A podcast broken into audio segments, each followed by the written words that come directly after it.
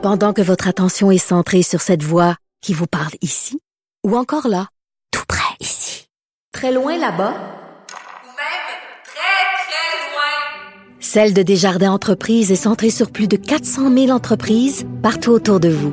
Depuis plus de 120 ans, nos équipes dédiées accompagnent les entrepreneurs d'ici à chaque étape pour qu'ils puissent rester centrés sur ce qui compte, la croissance de leur entreprise. Parce qu'en immobilier, pour être à son affaire, suivez les conseils de nos experts. Via Capital, les courtiers immobiliers qu'on aime référer. Bonne écoute. Cube Radio. Gilles Proulx. Bonjour, mon cher Richard. Richard Martineau. Petit lapin. La rencontre. Point à l'heure des cadeaux. Je serai pas là, là à vous flatter dans le sens du poil. Point à la ligne. C'est très important, ce qu'on dit. La rencontre pro martineau Gilles, c'est peut-être Éric Duhem qui va avoir raison dans le débat sur le troisième lien. En bout de ligne, pour bête pantoute, d'abord, le plan de Éric Duhem, on a ri de lui, on est contre les ponts, ça va toucher un patrimoine.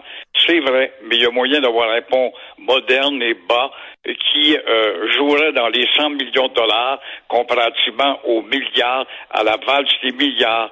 Et en bout de ligne, il faut voir loin là les répercussions qui vont s'ajouter à cette déception d'hier. Elles vont venir du maire qui va peut-être mettre une machine contre les députés de la CAC et euh, somme toute, il y en a qui, au bout de ligne, dans trois ans, quatre ans, on aura des élections, vont peut-être pleurer. Drainville pleurait déjà hier. Je trouvais ça très drôle de le voir pleurer. Lui qui est un dur, un macho en onde, euh, à l'époque il était en 98, là, tout d'un coup, se fait tout tendre et en train de pleurer parce qu'il a manqué sa promesse. Madame Guilbeault, elle, elle nous a tortillé euh, une histoire invraisemblable euh, sur les changements climatiques, les Mais goûts, oui, les oui. mutations euh, des gens. Comme ces six jours, le goût de l'automobile ne reprendrait pas sur les ponts. Je pense qu'il y a eu seul, seul Hmm. Martine Biron qui a été vraiment sincère et qui a été limpide en disant je regrette, j'étais pour ça, mais je dois me plier. Alors, ça va avoir un effet. Quand tu penses que depuis 1956 sous Duplessis, on avait fait des tracés pour un tunnel, et je me rappelle, je te l'ai dit souvent, en 64, j'étais au micro de CHRC, les patrons nous demandaient d'ouvrir les lignes sur un possible tunnel entre Lévis en 64. Imagine-toi, ça commence en 56. Alors, encore une fois, allons-y pour la valse des milliards, mais la réalité, je pense, c'est la valse des milliards qui fait reculer le gouvernement. Le, le- Madame Guilbeault qui dit euh, les gens euh, vont rester chez eux, ils vont plus travailler, ça veut-tu dire qu'il faut arrêter tous les investissements dans le centre-ville de Montréal, ça? Ben voilà, quand tu vois la Chambre de commerce ce matin, Ben oui. justement, là, là, le 1er mai euh, va peut-être euh, voir les gros édifices, les gratte-ciels, voir des euh, acrobates en train de laver les vitres parce que assez longtemps qu'ils sont inactifs et nous aimerions que les employés viennent travailler au centre-ville à Montréal. Alors, c'est la même chose pour Québec également. Alors, pourquoi tout d'un coup, là, il y a un appel pour venir travailler le 1er mai, journée des travailleurs, soit dit en passant, mais euh, parce que le centre-ville est inactif, parce que Toronto a lancé un appel à ceux qui étaient habitués à travailler à la maison avec euh, leurs ordinateurs de revenir tranquillement. Pourquoi? Au nom de la compétition Montréal euh, et mondiale. Et Montréal fait partie de la compétition. Alors, quand on sait que 20% des locaux qui sont encore inactifs, il est grandement temps peut-être qu'on retourne, même si ça déplaît à certains qui aiment bien travailler de chez eux, que ce soit à Lévis ou ailleurs, euh, ou dans le centre-ville de Québec, ça s'applique pour tout le monde. Euh, Gilles, les Américains ont envoyé le président de l'OTAN en Ukraine, puis euh, pour vous, c'est de la provocation. La provocation, vraiment. Hey, écoute, ça fait peur, ça. Euh, on va nous dire que c'est les Russes qui ont provoqué les premiers. Ils ont attaqué l'Ukraine, c'est vrai. Mais ils ont attaqué pourquoi? Parce que les Américains euh, euh, chatouillaient, carrément, c'est l'expression, chatouillaient les orteils de Moscou à l'époque.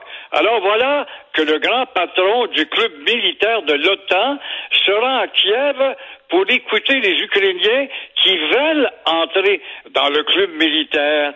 Alors là, ça représente nécessairement une menace sérieuse et de la provocation contre Poutine. Poutine qui est mal pris, qui pensait régler sa guerre rapidement, s'aperçoit qu'il s'enlise, il n'est pas de taille, il perd des plumes, il perd évidemment de la crédibilité, il peut devenir beaucoup plus nerveux. Et c'est pas pour rien que la France et l'Allemagne ne veulent pas voir l'Ukraine entrer dans le club militaire, parce qu'on sait que Moscou va rester tout seul avec le doigt sur le bouton rouge. Et ça, c'est plus que dangereux. Mais- Et-. Et Gilles, on n'aimait pas ça quand les Russes euh, avaient installé des missiles euh, à Cuba, à côté de la Floride. On n'aimait pas ça. On n'aimait pas ça, et la preuve, c'est que Khrushchev me dit, écoute, tu es en train de me faire perdre la face, Kennedy, avec euh, Castro, mais euh, je vais te demander d'enlever, d'arrêter de me chatouiller les orteils avec tes lance-missiles euh, qui sont à la porte de la Turquie, à la frontière turco-russe.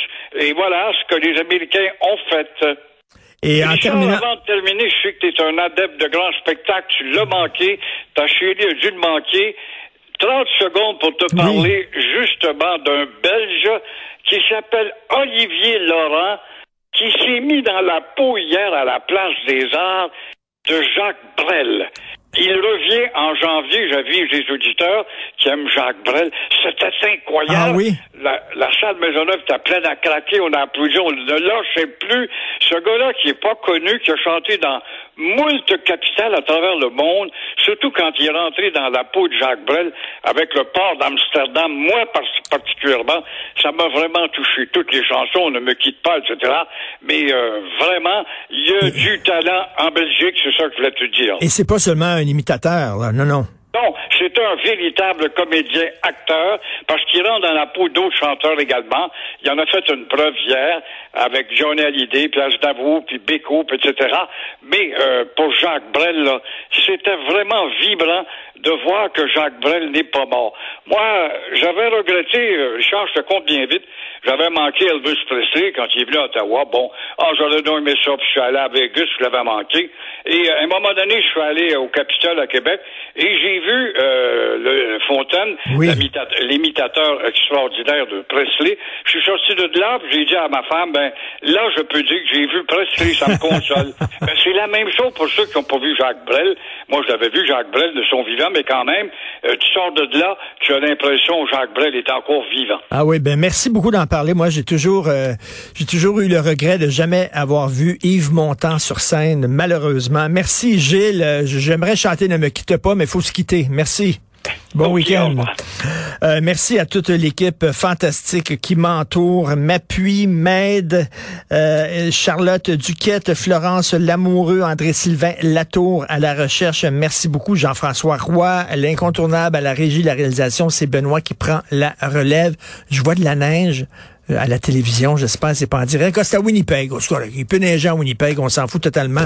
Passez un excellent week-end. Il annonce sacrément beau demain. Et profitez-en parce que la semaine prochaine, ça va être de la merde. Lundi matin, 8h30, bye.